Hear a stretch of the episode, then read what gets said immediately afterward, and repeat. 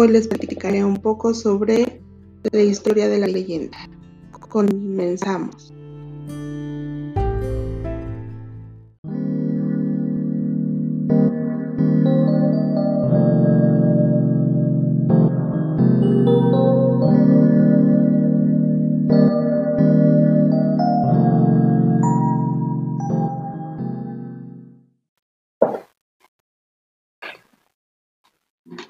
La fogata ardía y las, llamas se agitaban como si quisieran escapar de algo.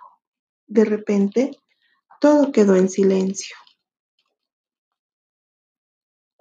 Ya nadie se reía, nadie hablaba. Solo permanecía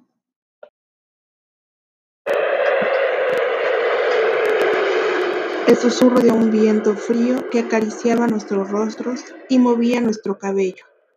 Entonces, como si se tratara de una película de terror, una mujer emergió de entre los árboles.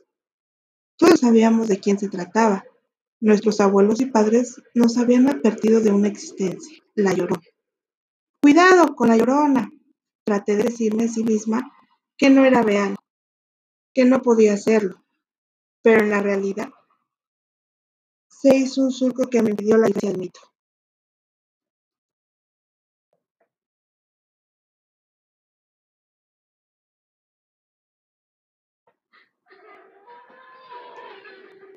La mujer gritaba y se sentía que mi piel se estremecía. Miré los rostros de los demás y una palidez extraña los había invadido.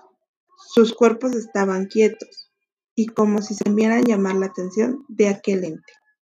No puedo negarlo, yo también tenía miedo. Quise moverme, pero la llorona estaba demasiado cerca de mí. Las piernas simplemente no me respondían. De pronto, sus gritos cesaron y un silencio mucho.